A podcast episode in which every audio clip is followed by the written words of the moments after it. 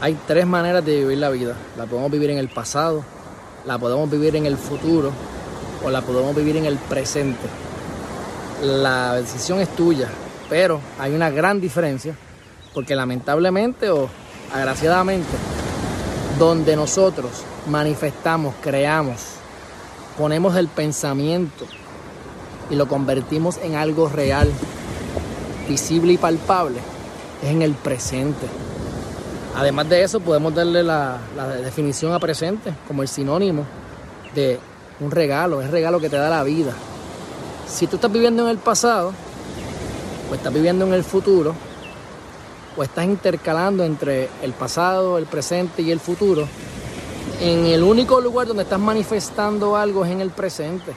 Así que no solamente a nivel espiritual, es importante que estés en el presente para disfrutar de las cosas, las cosas que tiene la vida, para que tu, tu capacidad de agradecimiento, de poder ver los detalles, eso se hace en el presente. Podemos ir al pasado a buscar lecciones aprendidas, a ver cómo otra persona hizo algo para llegar a donde estás, o qué te funcionó, qué no te funcionó, el futuro para tener esperanza, para sentirnos bien, para inspirarnos. Pero el resto del tiempo es en el presente.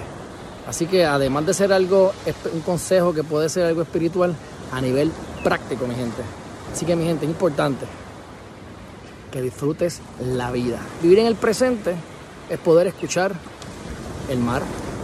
Vivir en el presente es poder sentir, respirar y estar a conciencia de eso. En este momento es que podemos crear, en este momento es que puedo transmitirte algo valioso. Y es la manera de poder crear en tu medio ambiente. Así que mi gente, seamos prácticos, vivamos en el presente. Los miedos y las preocupaciones siempre están en el pasado o en el futuro. Arrepentido de lo que ocurrió o con miedo de lo que pueda pasar. Vive en el presente y todos esos pensamientos limitantes y negativos que has aprendido desde que naciste a través de tu vida se desaparecen. Fuerte abrazo.